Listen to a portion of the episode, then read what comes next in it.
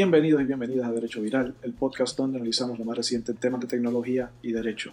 Mi nombre es Víctor Rodríguez, abogado y entusiasta en temas de redes sociales, propiedad intelectual, privacidad y telecomunicaciones, entre otros. Los temas que estaremos discutiendo hoy son Amazon y IBM abandonan o ponen en moratoria la tecnología de reconocimiento facial debido a su uso discriminatorio. ¿Por qué y qué consecuencias tendrá esto en el desarrollo de esa tecnología? Lo vamos a discutir. El Federal Communications Commission declaró una nueva postura en cuanto a los servicios de transmisión de Internet por aire. ¿Qué son los servicios de transmisión de Internet por aire? ¿Qué significa esto? ¿Y qué efecto tiene esto para los consumidores? La Organización Mundial de la Propiedad Intelectual divulga la clasificación de patentes por país y por tecnología. ¿Cuáles son las tecnologías más codiciadas y los países más exitosos en protegerlas? Movimientos en muchos frentes para imponer más responsabilidad a las compañías de redes sociales debido a lo que ocurre en sus plataformas y en cuanto al manejo de data privada en el tema del día de hoy, la orden ejecutiva del presidente Trump en contra de Twitter. ¿Qué busca la orden? ¿Qué efectos podría tener? ¿Cuál es la diferencia entre la, postura de Twitter, Facebook y otras compañías como Reddit? ¿En verdad se deben sus diferencias a los términos de uso? La lluvia de críticas de los empleados de Facebook a la compañía y las respuestas de las agencias reglamentadoras en cuanto a la orden ejecutiva del presidente Trump. Por último, recomendamos hoy un artículo, un artículo de la revista Entrepreneur titulado To understand the riots, consider the evaluation of black lives. Comenzamos.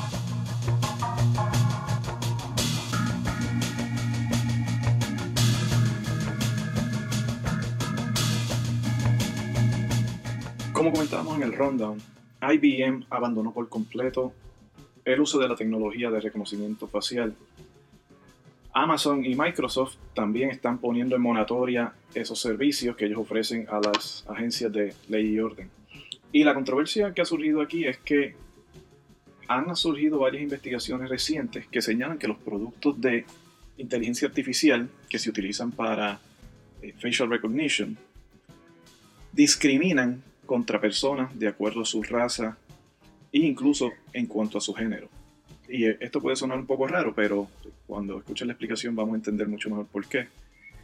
Hay un estudio que se llama Gender Shades que demostró que estos productos que existen y se utilizan comercialmente, estos no son productos experimentales, sino son productos que están utilizándose actualmente en nuestra sociedad, funcionan 30% peor o generan 30% más errores cuando tratan de identificar a mujeres de tez oscura en comparación a cuando tratan de identificar a hombres de tez clara. Esto representa un problema real porque, por ejemplo, agencias como el Immigration and Customs Enforcement, conocido como ICE, usan este tipo de tecnología para arrestar personas o para detenerlas. Esto significa que las personas de tez más oscura, y en particular mujeres de tez más oscura, en esas comunidades va a haber un 30% más de arrestos o detenciones indebidas que en el caso de personas, particularmente hombres, de tez más clara o blanca.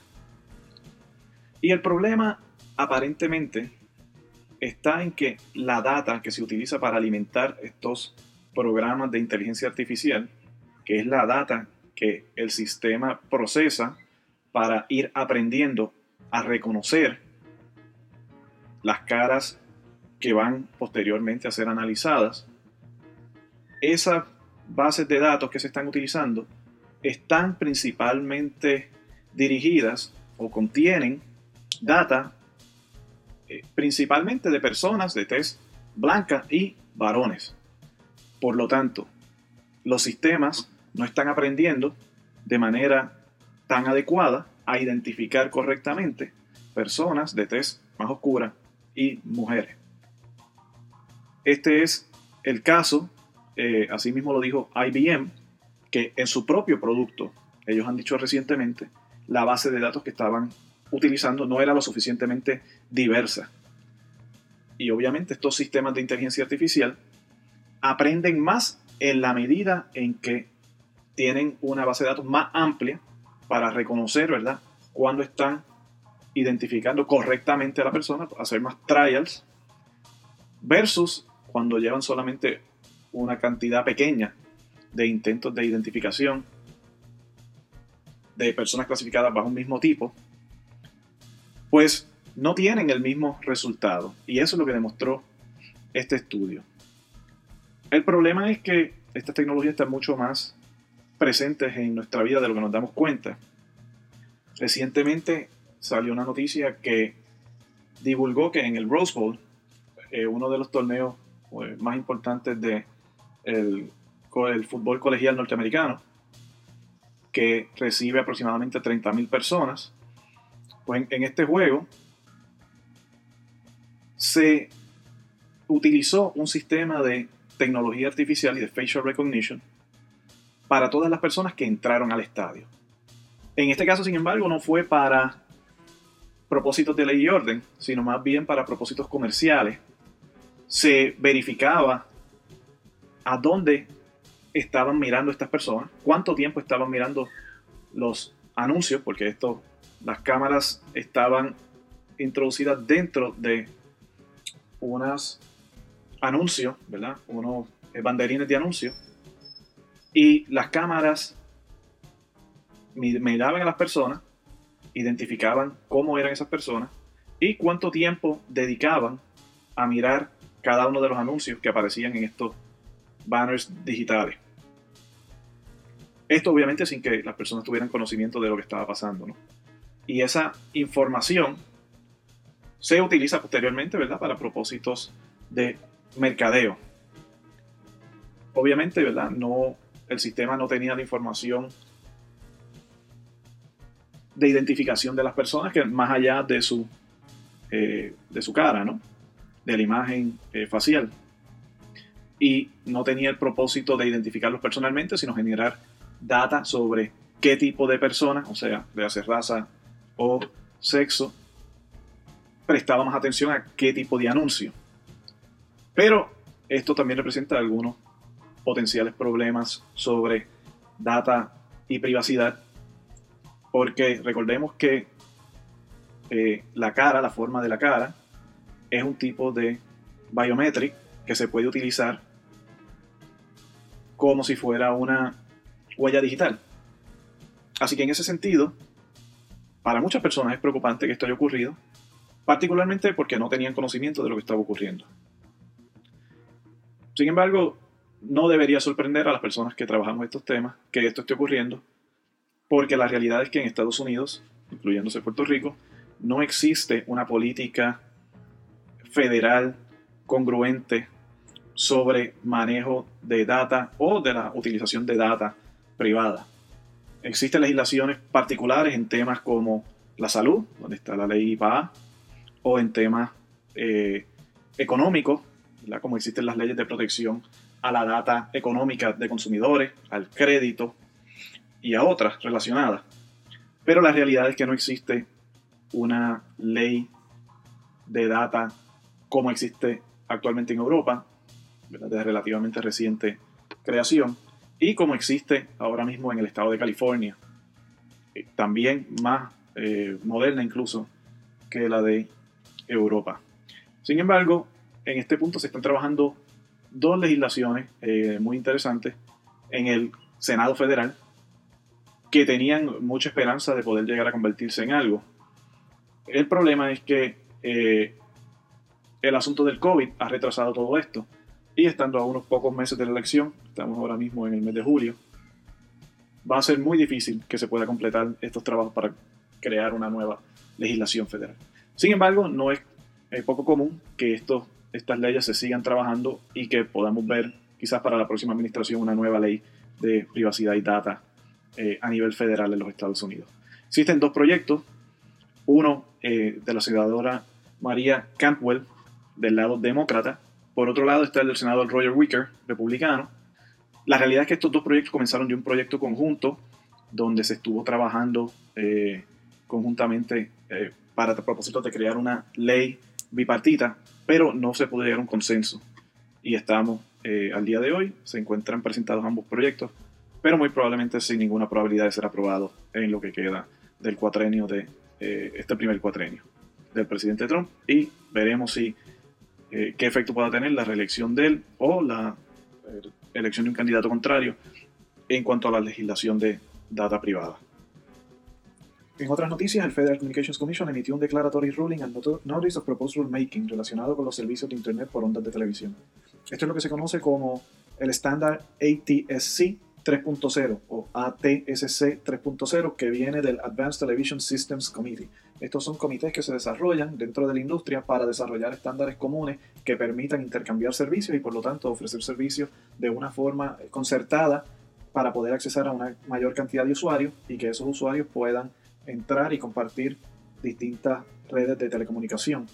La declaración tiene el propósito de facilitar la posibilidad de que entren nuevos participantes a proveer servicios de Internet por ondas de televisión y que potencialmente se acelere la llegada de la TV 4K o incluso más adelante TV 8K. La posibilidad de a estos servicios existe desde hace un tiempo ya, aproximadamente desde los 90, aunque no con la capacidad tecnológica que se va a lograr ahora.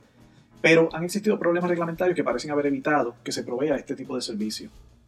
Y la controversia con eso ha sido que usualmente una compañía que transmite y tiene una licencia para transmitir a través de las ondas televisivas, solamente puede tener acceso a una señal.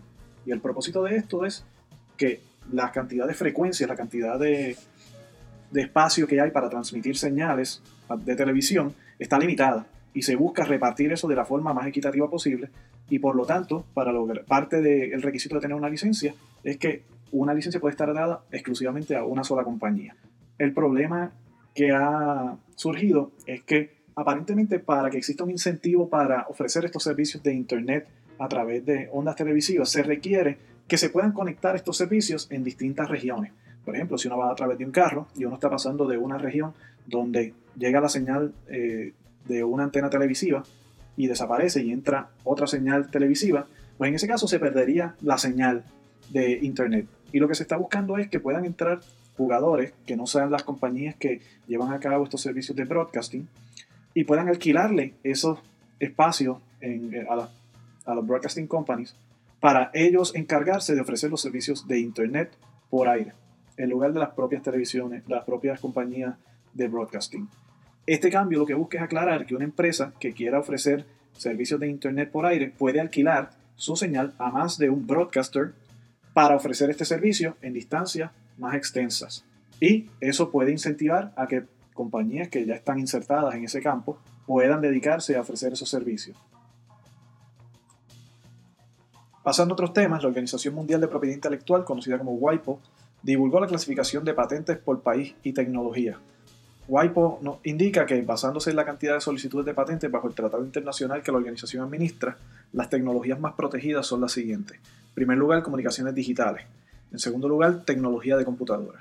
En tercer lugar, aparatos electrónicos. En cuarto lugar, transportación. Y por último, tecnología relacionada con la salud.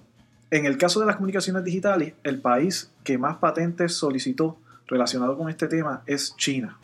En el caso del segundo arreglo en tecnologías por computadora, Estados Unidos es el líder.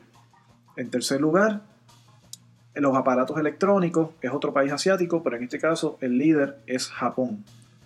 En el caso de la transportación, que es el cuarto renglón, Alemania está en primer lugar.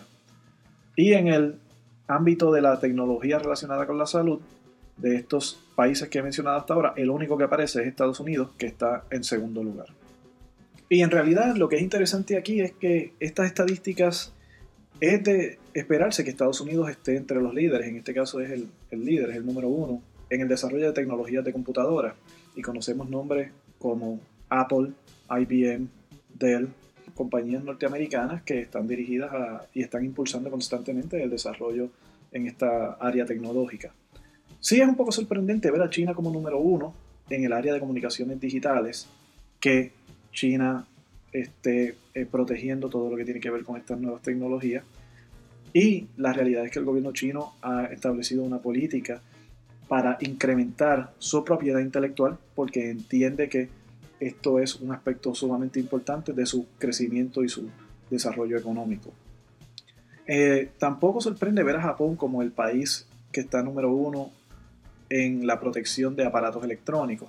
Si pensamos en compañías como Sony, la realidad es que Japón nos tiene acostumbrados a estar sacando tecnología nueva eh, y competitiva en ese tipo de sector. Alemania en el aspecto de transportación tampoco es sorprendente si pensamos en compañías como Siemens, que llevan muchísimo tiempo haciendo, eh, siendo líderes a nivel mundial en ese tipo de industria. En el área de tecnología médica ya el campo es un poco más difícil porque las compañías que están trabajando en ese campo no son todavía del tamaño de las otras que hemos mencionado aquí. Son compañías mucho más pequeñas, muy grandes en, muchas ocasiones, pero no tienen el tamaño de estas compañías multinacionales eh, que están muy bien cotizadas en los mercados de valores de tecnología en los Estados Unidos. Pasando al tema del día, discutimos hoy la orden ejecutiva del presidente Donald Trump dirigida a compañías como Twitter y lo que ocurre en esas plataformas. Emitida el 28 de mayo, la orden se titula Executive Order on Preventing Online Censorship y la orden fue emitida unos pocos días después de que Twitter tomara unas acciones que nunca había tomado antes contra el presidente Donald Trump, aunque sí la había tomado con funcionarios de otro tipo, como vamos a ver más adelante. ¿Y qué fue lo que ocurrió? Pues el presidente publicó unos tweets diciendo lo siguiente: There's no way that mail-in ballots will be anything less than substantially fraudulent. En otras palabras, el presidente estaba hablando sobre cuál es el efecto de votar por correo. Y Twitter añadió un link justo debajo de ese tweet del presidente Donald Trump que dice Get the facts about mail-in ballots. Y en ese link uno podía acceder información adicional sobre cómo es que funciona el proceso de voto por correo. ¿Qué sucede? Eso fue algo que disgustó al presidente porque eh, él nunca se le había hecho en su cuenta algo así. La realidad es que Twitter sí lo había hecho anteriormente con comentarios emitidos por Twitter de funcionarios del gobierno chino relacionados con COVID, donde ellos entendían que no representaba toda la, información o no era información correcta y añadieron unos links de igual manera relacionados con información adicional sobre el COVID. Y la realidad es que Twitter tiene una política que prohíbe la manipulación de información eh, y lo que dice Twitter es que ellos promueven un, el discurso de ideas, ¿verdad? Por lo tanto, Twitter utiliza el contrato que existe entre ellos y todos sus usuarios, que son los términos de uso, para establecer cuáles son las condiciones de, de juego o cuáles son las condiciones de uso. Y la realidad es que Twitter tiene muchas políticas que prohíben cierta conducta y buscan generar cierto nivel de discurso.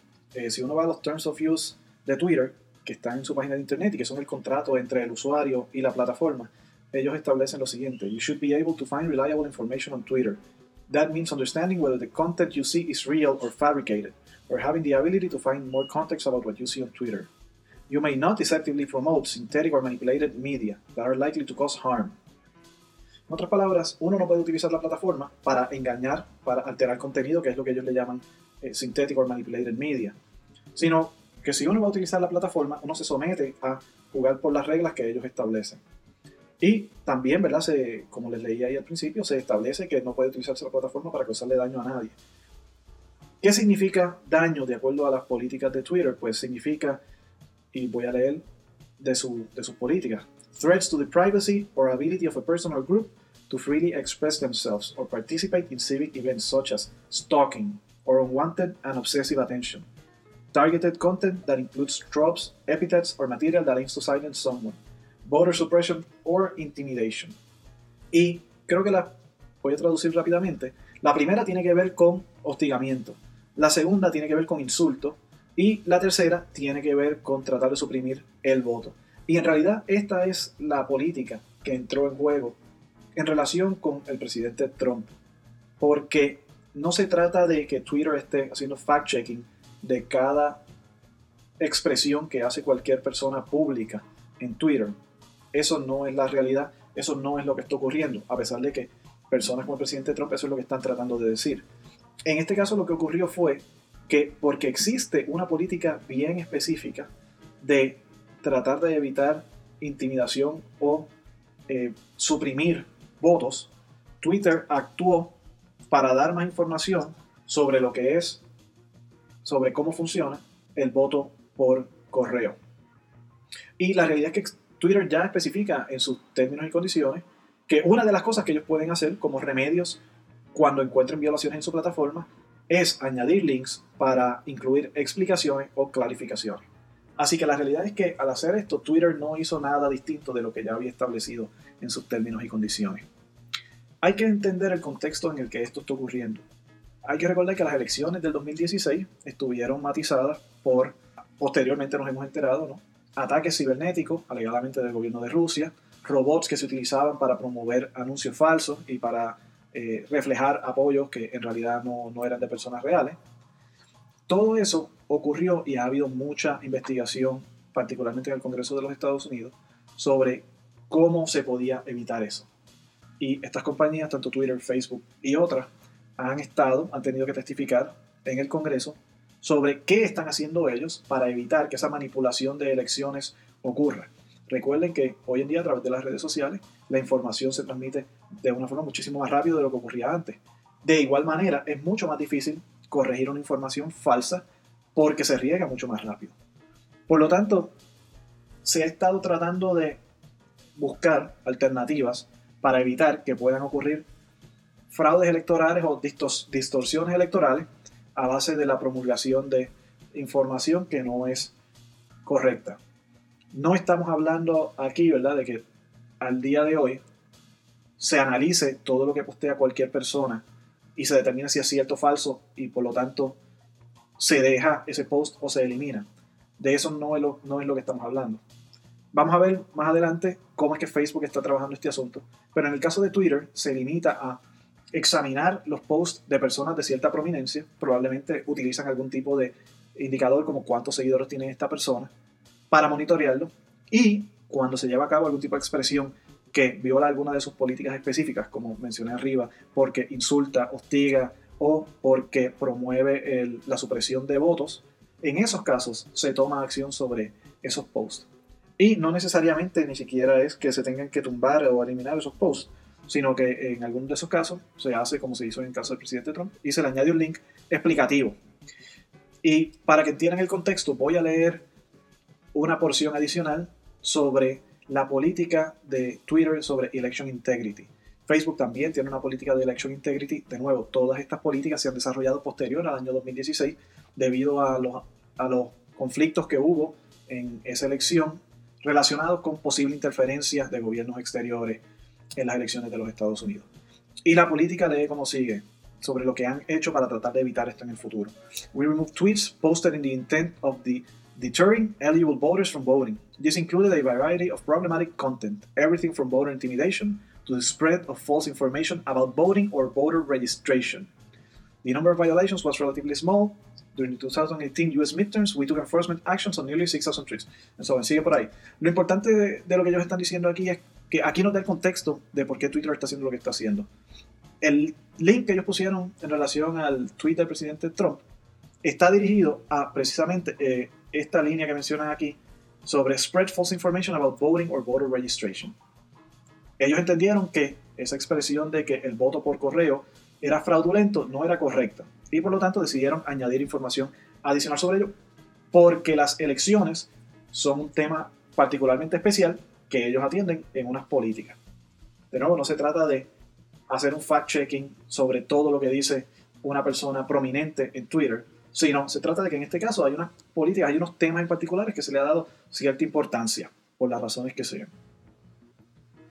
El segundo punto es que hubo un segundo tuit del presidente Trump donde ese sí fue, vamos a llamarle censurado, tapado, cubierto, debido al contenido del mismo. Y este tuit no tenía nada que ver con política electoral, tenía que ver con una política que tiene Twitter también sobre no promover la violencia.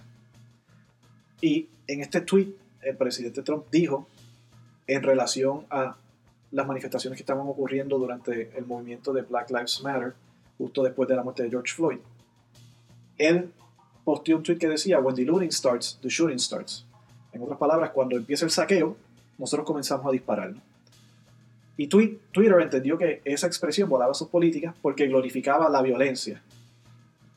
Sin embargo, no eliminó el tweet por completo, que muy probablemente es lo que hubiera hecho si el tweet lo hubiera posteado una persona que no fuera de la prominencia del presidente Trump. Sencillamente le puso un banner al frente al tweet que dice que el tweet está siendo eh, oscurecido por violar las políticas de uso de Twitter, pero que se está manteniendo por tratarse de una expresión de un oficial del gobierno que puede ser de interés que se conozca. Así que uno todavía puede ver el tweet si uno hace clic en el banner, pero si uno no interesa verlo, pues no va a verlo de primera instancia. Estas son políticas que existen en esta plataforma. Hay una política relacionada sobre safety y dice específicamente, you may not threat violence against an individual or a group of, group of people. We also prohibit the glorification of violence. También prohíbe el, el terrorismo, eh, el abuso, el hostigamiento, la conducta de odio. Así que no se trata de que Twitter alteró su comportamiento para hacer algo en relación a expresiones de un presidente de los Estados Unidos, sino se trata de políticas que ya estaban. Vamos a ver entonces qué dice la orden ejecutiva en relación a estas dos acciones que tomó Twitter. Y dice la orden ejecutiva, Twitter now selectively decides to place warning labels on certain tweets in a manner that clearly reflects political bias. As has been reported, Twitter seems never to have placed such a label on another politician's tweet. Como vimos, eso no es correcto. Eh, sí, quizás es correcto a nivel de los Estados Unidos, pero no lo es eh, a nivel global, porque ya sí lo había hecho con oficiales del gobierno chino. As recently as last week, Representative Adam Schiff was continuing to mislead his followers, peddling the long disproved Russian collusion hoax, and Twitter did not flag those tweets. Y aquí es que viene la diferencia importante, ¿no? El presidente Trump parece estar diciendo que Twitter está haciendo fact-checking, pero solamente de un lado, del lado eh, republicano, pero no lo está haciendo del lado demócrata. Y la realidad es que por lo menos los ejemplos que está dando ahí no son muy correctos porque lo que él menciona sobre el representante Adam Schiff no tiene el propósito de evitar que la gente vote o de alterar cómo la gente piensa, induciéndoles error sobre cómo funciona el voto. Ese es el problema que ocurrió aquí. Lo que diga el representante Adam Schiff o cualquier otro probablemente no va a ser censurado por Twitter, ni lo que diga el presidente Trump va a ser censurado por Twitter. Como sabemos, él escribe todo tipo de cosas y de ordinario no es censurado. El problema es que en este caso hizo dos cosas que particularmente ofendían unas políticas específicas ya establecidas. Y es importante entender que esto se está dando en un contexto cambiante. El efecto que tuvieron las manipulaciones de las redes por el gobierno y la inteligencia del gobierno de Rusia han afectado cómo estas empresas de redes sociales están siendo investigadas y potencialmente reglamentadas en el futuro no muy lejano. Y una de las cosas que ocurrió para traer a la luz pública estos issues es que la senadora candidata, precandidata presidencial demócrata, Elizabeth Warren, compró un anuncio político en Facebook en el cual decía una mentira, intencionalmente. El propósito de este anuncio era traer atención a que Facebook permitía que se publicara cualquier cosa en la plataforma, siempre y cuando el anuncio se pagara. Y no importaba que esto fuera un anuncio político. Y el anuncio que publicó la senadora decía que Mike Mark Zuckerberg había endosado al presidente Donald Trump para la presidencia del 2020. Este hecho es falso, eso, eso no, no, era un hecho, es falso lo que ella estaba diciendo y ella tenía conocimiento sobre ello. Pero se estaba haciendo con el propósito de, irónicamente, demostrar que Facebook no estaba teniendo ningún control ni ningún filtro sobre lo que se dijera y que por lo tanto se podía decir absolutamente cualquier cosa en esa plataforma. Tanto así que incluso algo que era difamatorio sobre el presidente de la plataforma, sobre el presidente de, la empresa que maneja la plataforma, fue publicado por el, por el mero hecho de que se pagó por ese anuncio. Facebook tiene políticas similares a las que tiene Twitter. También tiene políticas bastante amplias relacionadas con temas similares y también tiene una política de election integrity. Sin embargo, han, hasta ahora habían manejado el asunto de una forma distinta. Twitter había decidido no tumbar ninguno de los tweets del presidente Trump, ni tampoco de hacer ningún tipo de fact-checking. Aunque quiero aclarar que Twitter mismo, ellos reconocen que ellos no están haciendo fact-checking, ellos meramente amplían, dan explicaciones o dan mayor contexto en cuanto a algo que sea violatorio de algunas políticas en particular, particularmente esa que estamos hablando de election integrity o voter suppression.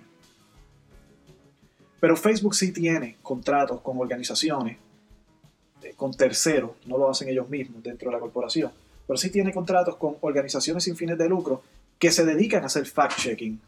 De hecho, en un artículo reciente eh, en el MIT Technology Review, ellos establecen que Facebook probablemente va a necesitar alrededor de 30.000 moderadores más para hacer este tipo de fact-checking.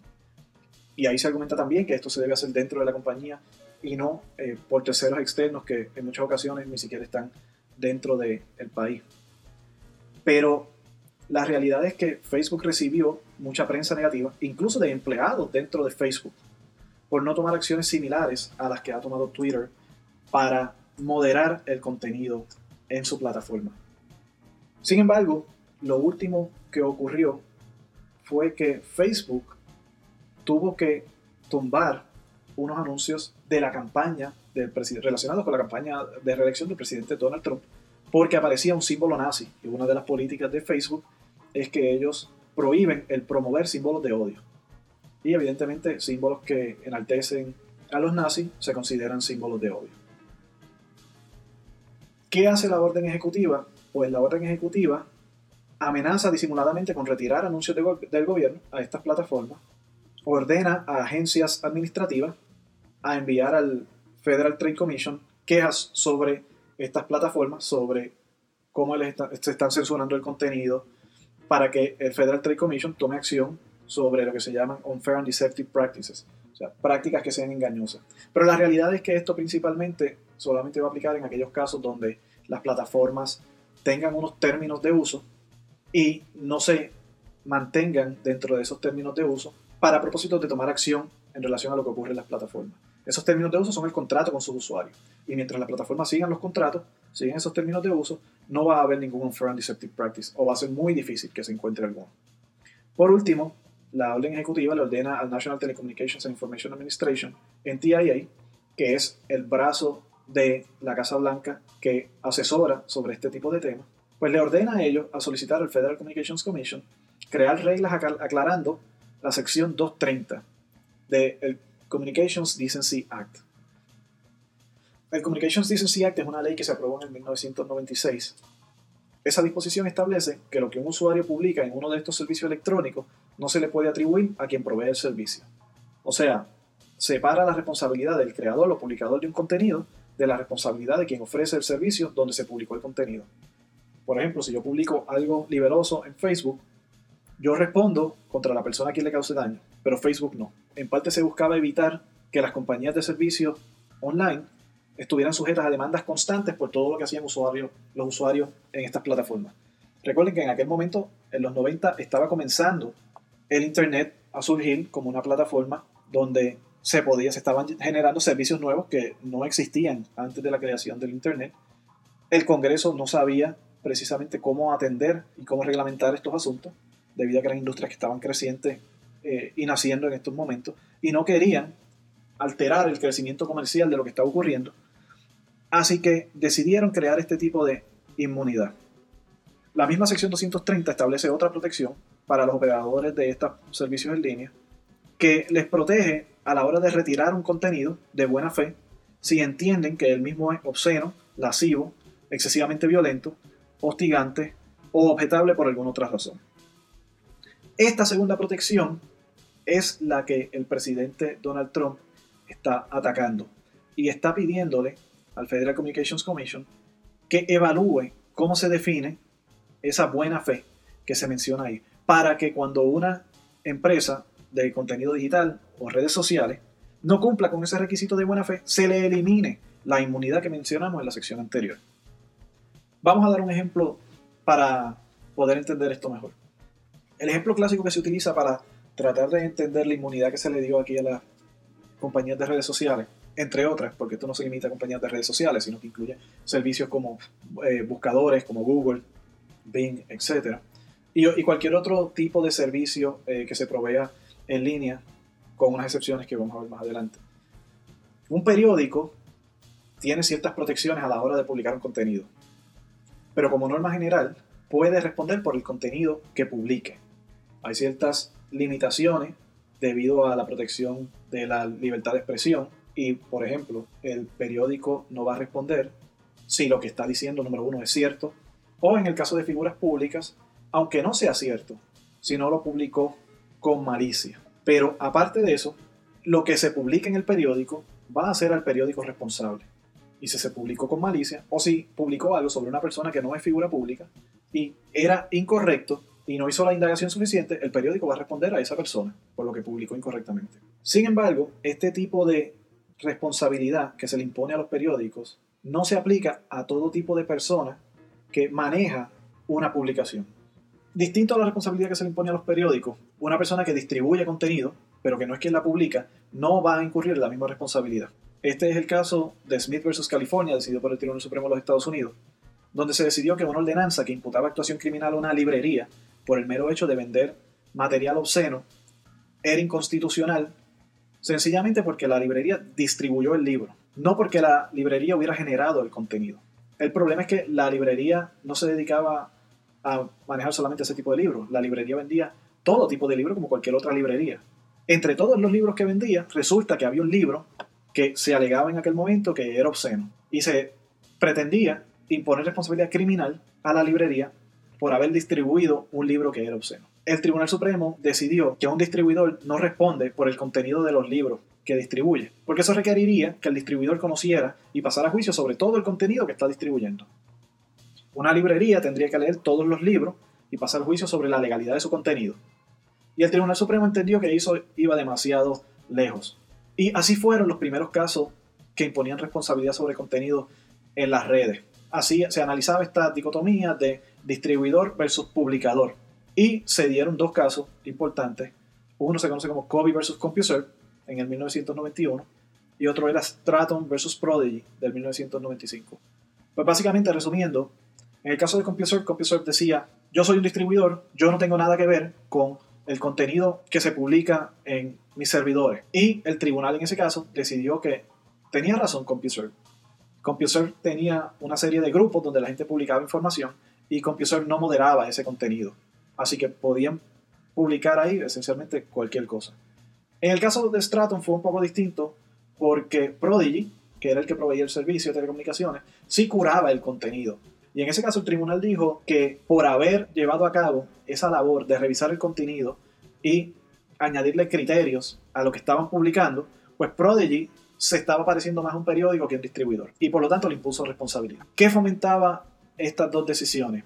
Pues que una compañía de servicios en Internet decidiera no tomar acción ninguna en cuanto al contenido, incluso si el contenido era nocivo. Lo que busca la sección 230 es, en su segunda sección, es crear un incentivo para que las compañías tomen acción para eliminar contenido nocivo sin que pierdan la protección por ser considerados publicadores o ser considerados más como, como periódicos que como distribuidores. La orden ejecutiva lo que trae entre manos es tratar de castigar a servicios en línea que discriminen censurando contenido político con el que no están de acuerdo, eliminándoles esa protección de distribuidor y convirtiéndolos nuevamente en publicadores.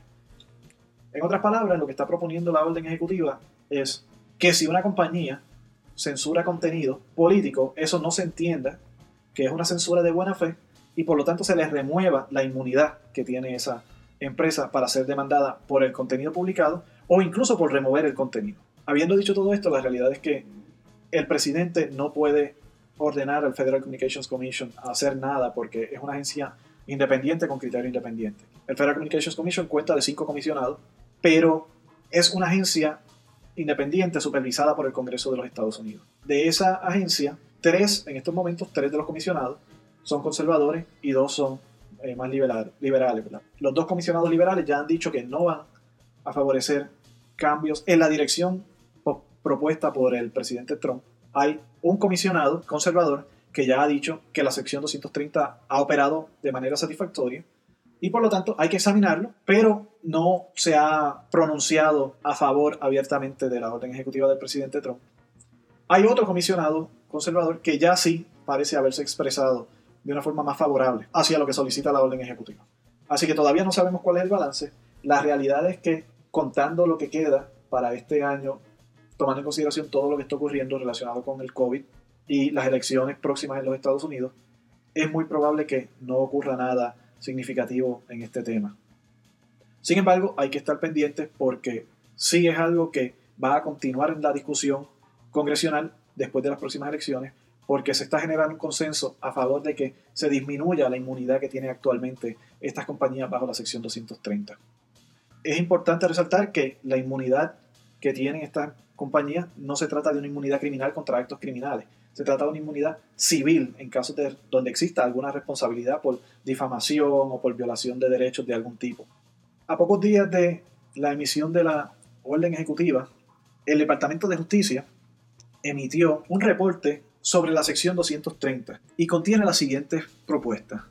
Número uno, recomienda que se haga un carve-out, o sea, una exclusión de los siguientes temas de la sección 230, que no están incluidos ahora mismo de forma literal, aunque sabemos que existe al final esa sección que dice o cualquier otro material que sea objetable. Pues el Departamento de Justicia recomienda que se excluyan los siguientes contenidos de aquel material sobre el cual tendrían inmunidad estas empresas. Número uno, explotación sexual de niños.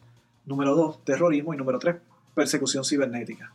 La realidad es que ya la mayoría de las plataformas como Facebook, YouTube y otros tienen políticas sobre esto y ya toman acción para eliminar estos contenidos de las plataformas. Lo que busca es obligar a estas empresas a establecer alguna forma de evitar que ese contenido entre no solamente eliminarlo, sino evitar que ese contenido pueda ser subido a sus redes. La segunda recomendación es excluir de la inmunidad aquellos casos donde existe una violación federal, donde el proveedor de servicio de Internet tiene conocimiento real del asunto, o cuando se le presenta a la plataforma una decisión judicial determinando que el contenido que allí aparece es ilegal. La tercera recomendación es eliminar la inmunidad para propósitos de hacer valer civilmente decisiones criminales, como por ejemplo cerrar cuentas con contenido ilegal. Y cuarto, la última recomendación que hace el Departamento de Justicia es promover la competencia, aclarando que la sección 230 no protege de actuaciones antimonopolísticas.